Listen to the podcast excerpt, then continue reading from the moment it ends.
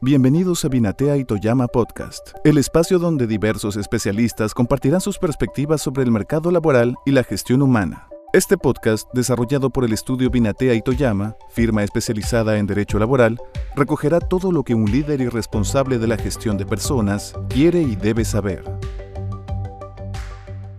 La minería es una de las actividades más relevantes, sino la más importante actividad económica del país por su contribución en el PBI, en las divisas que nos deja a todos los peruanos, a la economía de, nuestro querido Perú. Nosotros hemos estudiado un poquito a través de un informe laboral que trabajamos con la Sociedad Nacional de Energía y Minas sobre las relaciones laborales en el Perú y un poquito en ese contexto hoy día queríamos trabajar un poco en esta nueva edición de Binate y Toyama Podcast, eh, cómo está la minería, cómo impacta la minería en nuestro país.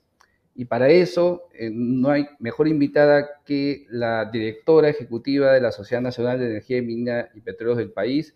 Eh, damos la bienvenida a Ángela Grosgen Barrientos a esta edición especial de BIT Podcast. Gracias, Jorge. Encantada de estar con ustedes. Ángela eh, Grosgen la conozco de muchos años, ¿no? desde la universidad. Claro, yo ya era profesor un poquito antiguo, ya era una flamante estudiante.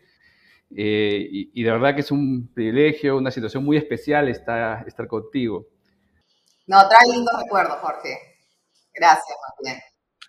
Por supuesto, fue creo que la primera o si no la segunda la promoción del salón. no, no tanto. Eh, bueno, Ángela ha tenido un, un, muy buen recorrido profesional en el sector privado, en el sector público, ha sido hasta inclusive eh, ministra en la cartera justamente de Energía y Minas, ¿no? Eh, muy bien, eh, Ángela, nuevamente gracias. Quisiéramos empezar este podcast, este diálogo, un poco, quizás con nos, nos comentes un poco cómo terminó el año pasado en la minería y sobre todo, ¿no? Cómo está yendo en esta coyuntura eh, particular que vive nuestro país a nivel político, social, económico, ¿no? ¿Cómo ves al sector? realizamos hace un poco un tiempo una presentación justamente en la Casa de la Sociedad Nacional de Energía y Minas sobre un estudio de la minería eh, y su impacto en, en, tradiciones laborales en el Perú, pero eh, en ese contexto, em, ¿cómo ves al sector? ¿Qué perspectivas eh, podrías compartirnos, por favor? Mira, todos sabemos de la riqueza geológica que tiene nuestro país, ¿no? Es realmente impresionante lo que tenemos y ha generado múltiples beneficios eh, para el país, pero además tenemos grandes expectativas, sobre todo pensado en la transición energética, ¿no? El potencial que tenemos en, cobre es determinante. Pero para que salga en realidad un proyecto, pues toma mucho tiempo de maduración, ¿no? Y dependiendo del proyecto puede durar más de 10 años, 15 o mucho más inclusive, ¿no? Y yo quiero resaltar antes de hablar de lo, que, de lo que nos espera este año es cómo hemos llegado hasta ahora, ¿no? En realidad tenemos una importante cartera, digamos, en producción de cobre, pero eso se debe a las grandes inversiones que se hicieron desde el año 2011 en adelante, por ejemplo, al 2014, 2011, 2014 se invirtieron 21 mil millones que puso de dólares que puso en, en operación minas como Toromocho, Las Bambas, ampliaciones ¿no? importantes de Cerro Verde, de Cuajone. Entonces, ¿qué han llevado a que en realidad el día de hoy nuestro país produzca esta cantidad de cobre tan importante? ¿no? Hay que resaltar que además durante la pandemia, ¿no es? El sector, la verdad que tuvo ciertas limitaciones, pero luego ha venido trabajando muy importante para poder recuperar este dinamismo en el que se encontraba. Tenemos... Eh, de alguna manera eh, ya una baja ley, no tenemos la misma cantidad de reservas en oro y plata, lo cual nos dice que como sector debemos trabajar muchísimo en exploraciones, justamente para poder conseguir las reservas que requerimos en los próximos años. Ya ahora vemos este, este digamos, en reducción de producción de oro y plata, pero debemos trabajar también en el futuro en la transición energética pensando en más proyectos importantes de justamente los minerales que se requieren. Ahora, viendo, viendo a, tu pregunta, en realidad, eh, lo que hemos visto, pues, es que, digamos, la producción del año pasado ha podido ser mayor, inclusive, ¿no? Pero esta se ha visto de alguna manera impedida por lo que ha sido eh, los conflictos, ¿no? Los conflictos sociales que antes veíamos, sobre todo en eh, algunos proyectos mineros, pero ahora lo vemos inclusive en operaciones, ¿no? Que es algo que se viene asentando en los últimos años y eso, de acuerdo a un reporte de Macrocónsul en el año 2022, ha visto contraído en dos puntos porcentuales del PBI minero. ¿no? Ahora, ¿qué nos espera este año?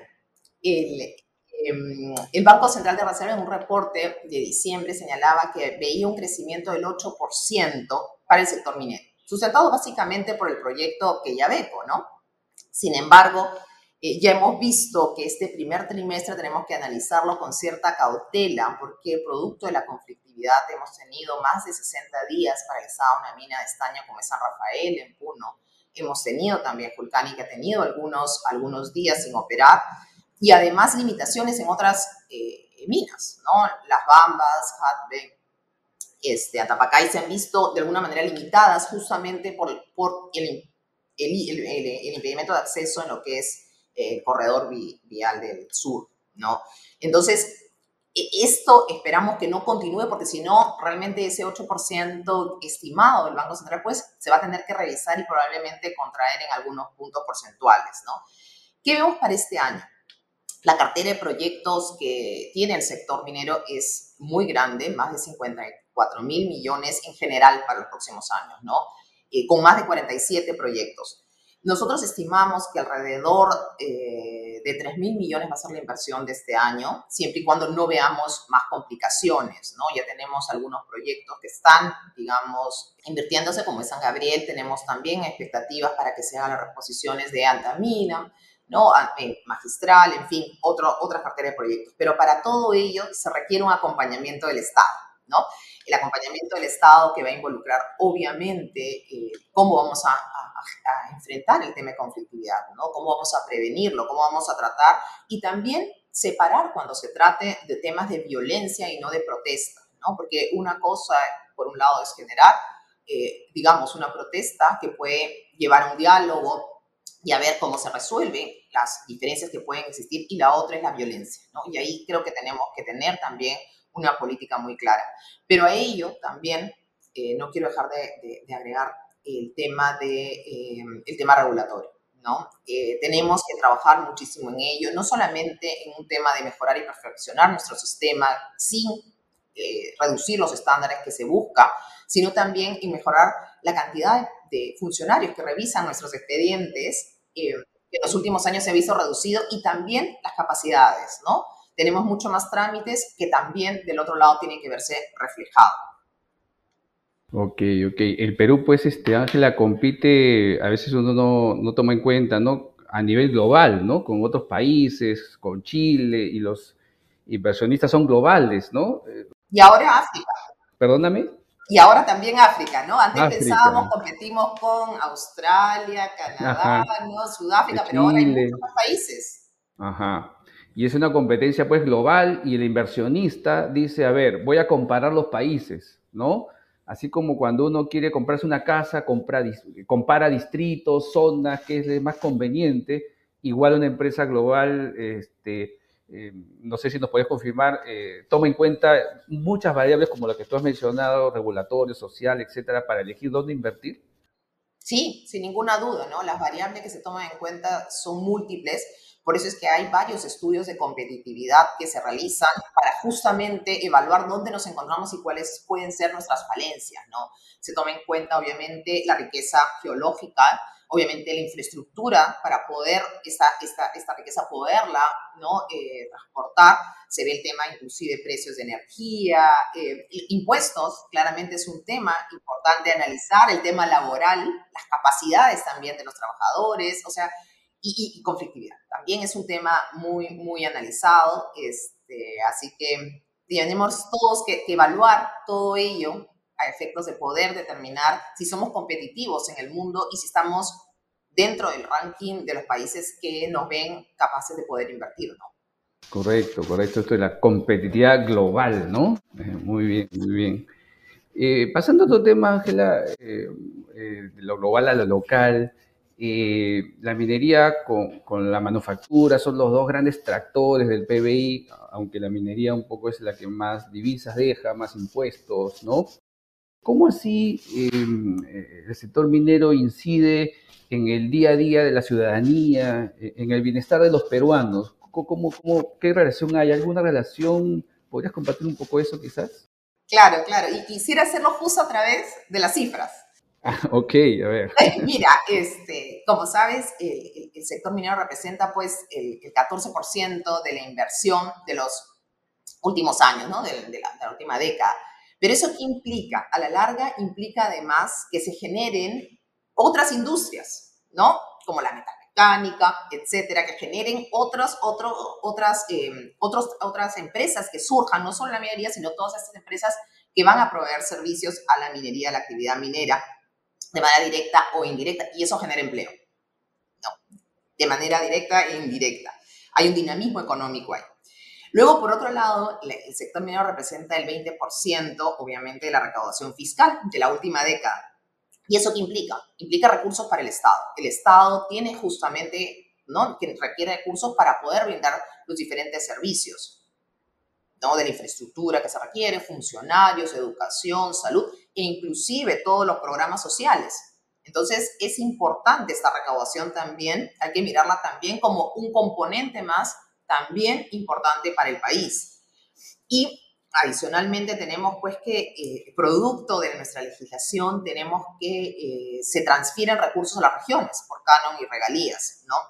En los últimos 10 años, 2013 al 2022, se han eh, transferido más de 46 mil millones a regiones de los cuales, de soles, ¿no? De los cuales em, se ha utilizado el 68%, ¿no? Y probablemente no todo a lo que nosotros nos hubiese gustado como país, ¿no? Hay mucho de planeamiento, transporte, y no de servicios esenciales como educación y salud que ha sido menor. Ahí hay un aspecto de mejora, hay un aspecto en el cual el sector minero también está comprometido para poder apoyar a las autoridades justamente en capacidades, en ser un actor relevante en las zonas para generar los planes de desarrollo, ¿no? Que es una de las cosas que realmente nos falta como país, ¿no? La planificación, una planificación que trascienda a las autoridades, que trascienda a las, a las personas y que en realidad lo que genere más bien es el trabajo conjunto en beneficio de todos con una gran transparencia y con la participación de todos, porque ahí es un, componente importante, tanto el sector empresarial,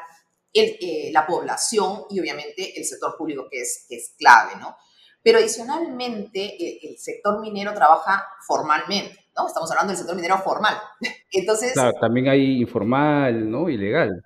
Exacto, que ahí hay un trabajo importante que hacer como Estado, ¿no? Pero las actividades formales, ¿no? Lo que hace es trabajar también formales. Entonces, lo que contribuye es también a formalizar, ¿no es cierto?, a determinadas empresas, determinadas personas que quieren trabajar con las empresas mineras, porque justamente es parte de los estándares de las empresas, este, esta formalidad que se requiere, ¿no?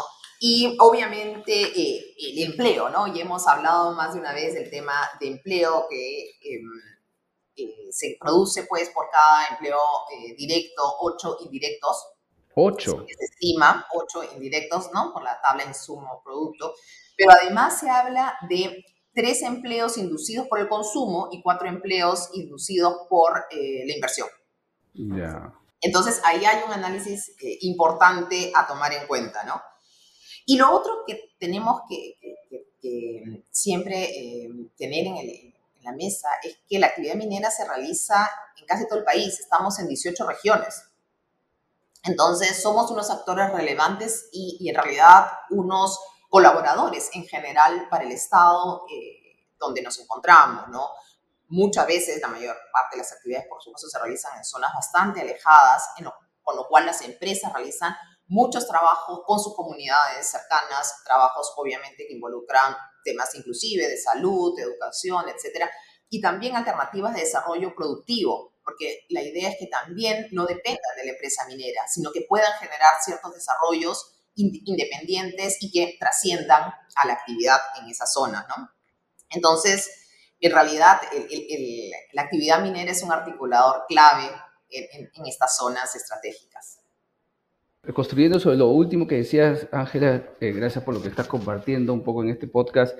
Eh, eh, la productividad, ¿no? La productividad laboral. Veía hace tiempo que la productividad de un tajol chileno, por ejemplo, es la mitad, es el doble que un peruano y que la minería, sin embargo, es el sector más productivo laboral del país, ¿no? Es el que más valor agregado le da, ¿no?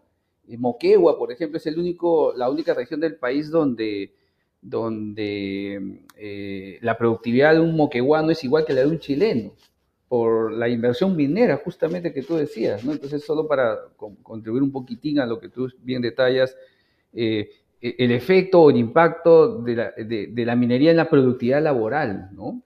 Totalmente, totalmente, ¿no? Y la, y la construcción de capacidades, ¿no? Justamente en las zonas eh, no solamente son para actividades menores, o sea, justamente lo que se busca es desarrollar otro tipo de capacidades y eso también contribuye a la actividad minera. Exacto, exacto. ¿no? todo lo que es la formación y capacitación ya eh, fuera de la, de la unidad minera, si cabe la expresión, ¿no? Gráfica, ¿no? Exacto.